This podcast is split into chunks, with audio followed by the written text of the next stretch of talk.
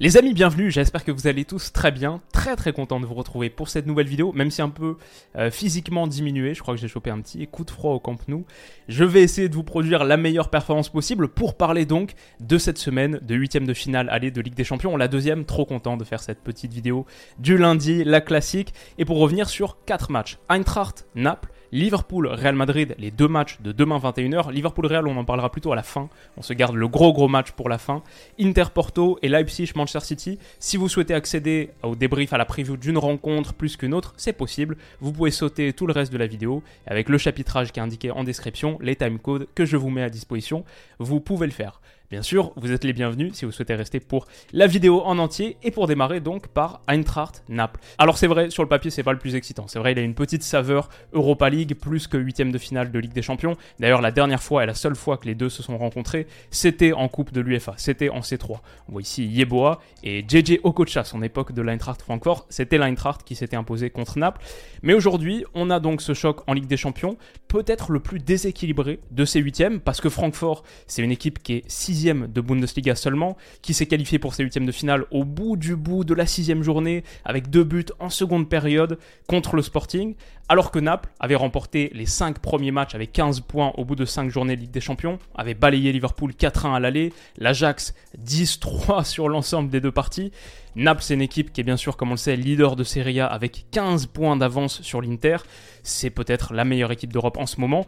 Et bien sûr, l'Eintracht à la maison, c'est pas facile. Bien sûr, l'Eintracht reste sur 5 victoires consécutives à domicile. Donc, ils ont retrouvé beaucoup de forme à la maison. C'est peut-être le public le plus chaud d'Allemagne. C'est un club qui connaît le parfum des grands rendez-vous européens, qui a gagné l'Europa League l'année dernière, en sortant le Barça au Camp Nou, bien sûr. Et on peut ajouter Randall Colomwani, c'est l'un des tout meilleurs attaquants du continent. En ce moment, où son retour de Coupe du Monde se passe très bien, il est à 5 buts sur les 4 derniers matchs de Francfort, mais même dans l'absolu cette saison, 10 buts, 10 passes décisives en Bundesliga avec l'Eintracht, ça en fait le joueur le plus décisif d'Allemagne. Il pourrait postuler un transfert cet été et s'il partait, ce serait pour une centaine de millions d'euros, sans doute. Et puis voilà, ce 3-4-2-1 d'Oliver Glasner, il a quelques autres joyaux, Colomwani en pointe, mais par exemple Jesper Lindstrom sous lui, Daichi Kamada, Evan Endika, ça, ça fait une belle colonne vertébrale. Franchement, l'Eintracht a des arguments, joue de mieux en mieux, et les résultats sont là. Bon, après, il y a Naples. Là aussi, les résultats sont là. Le début de saison, il y avait eu deux victoires, deux nuls. Ensuite, que des victoires. Que du vert, sauf une défaite en retour de Coupe du Monde contre l'Inter, le premier match de l'année 2023 pour Naples. Défaite 1-0, on pouvait se demander est-ce qu'ils vont plonger? Est-ce que c'était seulement une bonne passe? Bon, derrière, ils ont enchaîné 7 victoires consécutives en Serie A, ont explosé la Juve 5-1, 19 buts pour, 2 contre. Kfara et Osimhen continuent de marcher sur l'eau. Déjà, il y a leur qualité individuelle, leur qualité intrinsèque, mais après, ce qu'ils réalisent avec leur niveau de confiance en ce moment, ils tentent des choses et ils réussissent des choses que tu fais que quand tu es à 110% de confiance. Je sais pas si vous avez vu ce but d'Osimhen contre solo ce week-end, la frappe qui tente dans cet angle, vraiment, il y a une équipe absolument impressionnante. Irving Lozano qui a de plus en plus de minutes, un peu en concurrence de Politano sur l'aile, Kim Min-jae impressionnant, le Rock, Zelinski, bon là on voit Alessio Zerbin qui joue un peu moins, mais c'est une vraie équipe impressionnante et avec 15 points d'avance en Serie A, leur niveau de jeu actuel et le tableau de cette Ligue des Champions, qui n'est pas forcément le plus coriace, j'en parlais le 2 janvier dans une vidéo, peut-être une surprise cette année en LDC, pour moi, ce Naples doit viser le titre, et pas qu'en Italie, en Europe aussi, ils peuvent véritablement gagner la Champions. Et ça, ça passe par quoi? Ça passe par une bonne perf au match aller en Allemagne contre Francfort, où ils ont aucun absent, ils se présentent avec absolument toute leur force, et ils sont cotés à 2,15. 92% des gens partent sur eux, et je comprends, ce Naples-là, à 2,15, je vais dire victoire de Naples, et je vais dire 2-1 pour Naples. Euh, dans un match serré quand même, bien coriace, bien costaud, très très intéressant, malheureusement en même temps que Liverpool-Real Madrid, donc je regarderai seulement le replay. Mais voilà, je vois Naples l'emporter et avec quand même un but de Randall Colomwani. Ça ce serait un peu ce qu'on lit sur la tendance, la dynamique récente. 2-1 pour Naples, mais but de Randall Colomwani qui est à 3-30. Voilà pour ce premier match. Dans la foulée, Leipzig-Manchester City. Le lendemain, Leipzig-City. Je vais dire déjà, début de saison très compliqué pour Leipzig. Ça a coûté la tête de Domenico Tedesco. Ma vidéo sur lui, le nouveau sélectionneur de la Belgique, est en ligne, si vous voulez aller la voir, sortie il y a quelques semaines. Tedesco a été viré, remplacé par Marco Rose. Et depuis, c'est pas trop mal. Depuis Leipzig, alors n'est que cinquième de Bundesliga, mais ils ont bien bien remonté. Et surtout, cinquième de cette Bundesliga-là, c'est pas si problématique. Déjà, ils ont 9 longueurs d'écart avec Wolfsburg. Donc ils ont bien sécurisé leur position européenne. Et surtout, c'est dingue à dire parce que c'est pas ce à quoi on est habitué en Allemagne. Mais quand t'es cinquième, t'es qu'à 4 points de la tête qui est partagée par trois équipes. Bayern, Dortmund Union Berlin sont tous les trois à 43 points. Donc on a une bataille pour le titre en Allemagne qui est dingue, même l'Eintracht dont on parlait tout à l'heure, finalement qui est qu'à un point de Leipzig, qui est qu'à 5 points de la tête. Ouais, c'est assez sympa ce qui se passe là-bas. Et du coup, Leipzig revient progressivement dans la course. Ils ont qu'une seule défaite depuis mi-septembre. Bon, c'était il y a pas longtemps contre l'Union Berlin malheureusement, à la suite en plus d'un match nul 0-0 décevant contre Cologne. Mais sur cette série de résultats depuis l'arrivée de Marco Rose, bah, ils ont battu le Real Madrid, vraie victoire importante 3-2, le Shakhtar à l'extérieur pour assurer leur qualif 0-4. Ils ont battu Fribourg qui est très bien placé, obtenu un match nul de prestige aussi contre le Bayern un partout. Ils ont explosé Schalke 04 6-1 il y a quelques semaines et victoire ce week-end à Wolfsburg 0-3. Dominique Zoboslai fait une très très belle saison, ça fait une éternité qu'on parle de lui sur la chaîne, ça fait vraiment plaisir de le voir à ce niveau. Pareil pour Josko Gvardiol dans la foulée de sa Coupe du Monde et Christopher Nkunku qui était en feu justement avant le mondial, malheureusement avant sa blessure, qui était un des meilleurs joueurs du monde avant ça. Il a enfin fait son retour ce week-end. 20 minutes contre Wolfsburg en fin de match et déjà une passe décisive pour lui. Donc voilà, Leipzig vraiment à surveiller, surtout qu'en face, Manchester City est pas intouchable. Oui, c'est vrai, ils ont battu Arsenal en milieu de semaine dernière pour reprendre la tête de Première Ligue, mais ce week-end, ils ont concédé un nul, ils ont lâché des points contre Nottingham Forest un partout. Il y a trois défaites, mine de rien, pour Man City sur leurs neuf derniers matchs, toutes compétitions confondues. Contre Southampton, contre United, contre les Spurs, il n'y a pas longtemps. Donc c'est un Man City beaucoup moins serein que ce qu'on est habitué à voir. Maintenant, la Ligue des Champions est tellement, tellement l'objectif pour eux cette saison, peut-être encore plus que les précédentes. Et les secondes parties de saison, en général, leur réussissent assez bien. Est-ce qu'ils peuvent le faire? 1,78, leur cote 96% des gens partent sur Manchester City. Mon idée, c'est peut-être que ces matchs de Ligue des Champions leur vont mieux. En plus, face à une équipe euh, très moderne dans ses principes, dans son approche, peut-être que c'est justement le type de confrontation de tacticiens, etc., qui plaît bien à ce Man City de Pep Guardiola, qu'ils auront des espaces à exploiter, etc. Ce sera serré, je pense, ça va être un match très costaud, mais bon, pas de surprise, là, je pars aussi sur Manchester City, juste parce que je me dis que même dans la tourmente, ils ont tellement de convictions collectives, de certitudes collectives sur lesquelles s'appuyer qu'en Europe, je les vois capables de faire le job. Mais ça va être serré, ça va être sympa. Ok, Inter Porto dans la foulée. Porto invaincu depuis le 21 octobre. Porto reste sur 10 victoires consécutives, toutes compétitions confondues. Ouf, 22 buts marqués, 3 encaissés. L'Inter, c'est la deuxième saison de suite qu'on les retrouve en huitième de finale de Ligue des Champions, mais ça fait longtemps qu'on les a pas vus sur un tour de Ligue des Champions où ils arrivent favoris. Ça remonte, je pense, à 2012 contre l'Olympique de Marseille. Ça s'était pas très bien passé pour eux.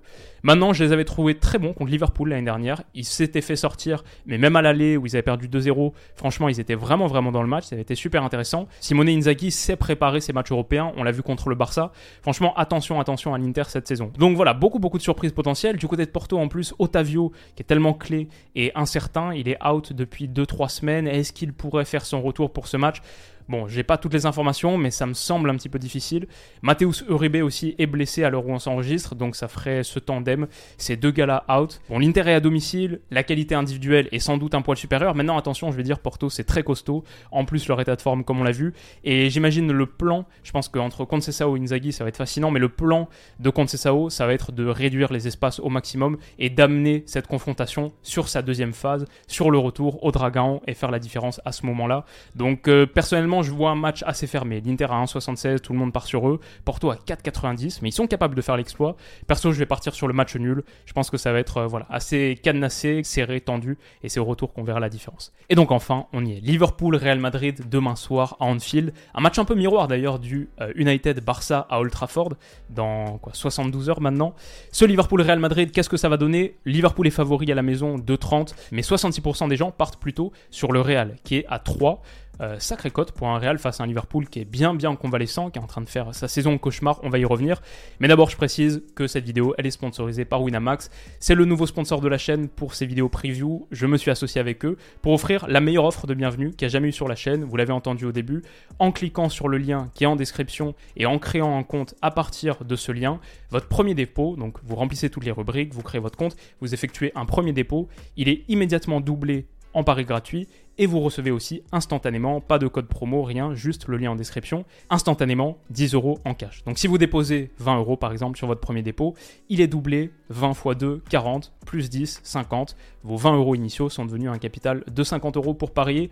Ce lien, il me rémunère à chaque utilisation sur un principe assez classique d'affiliation, simplement ça. Quand vous inscrivez avec, je touche une commission, ça m'aide beaucoup, c'est un grand grand soutien depuis longtemps sur la chaîne et encore plus cette saison avec Winamax, cette année avec Winamax. Donc je vous en remercie, mais si vous le faites, soyez au courant que jouer comporte des risques, évidemment, et que c'est réservé, réservé aux majeurs. La plupart du temps, en paris sportif, on perd. Encore plus, comme je le dis, en semaine de Coupe d'Europe et en foot, où il y a non seulement victoire, victoire de l'autre équipe et match nul. Donc c'est si, si difficile à prévoir, c'est du divertissement, pas une vraie manière de durablement gagner de l'argent. Voilà, et c'est interdit aux mineurs, je le rappelle.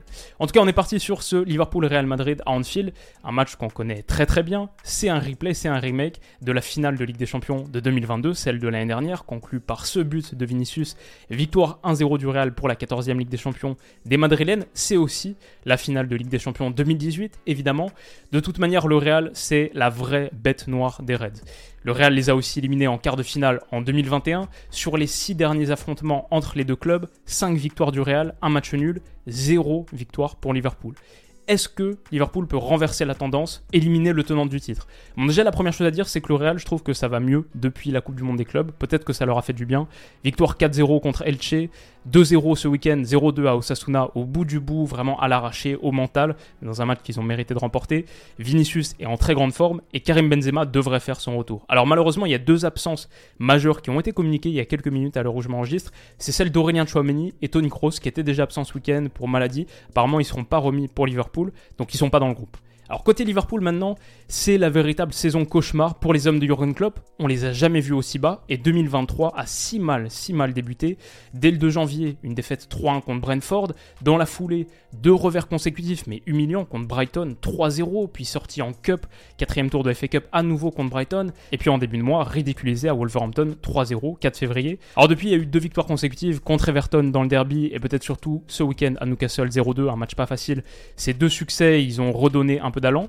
Et la réalité, c'est que Liverpool peut encore croire au top 4. Ils sont à 7 points de Tottenham, mais ils ont deux journées en moins. Ils ont joué deux matchs de moins que Tottenham. Maintenant, voilà, cet espoir auquel se raccrochent les hommes de Jurgen Klopp ne peut pas faire oublier le fait que c'est une saison extrêmement, extrêmement décevante, marquée par des absents majeurs aussi qui vont compter sans doute dans le match contre le Real. Thiago et Luis Diaz sont out. Ibrahima Konaté aussi, alors à moins qu'il y ait un retournement de situation de dernière minute. Sans Ibrahima Konaté, notamment, ce serait un énorme coup dur face à Vinicius, face à la percussion.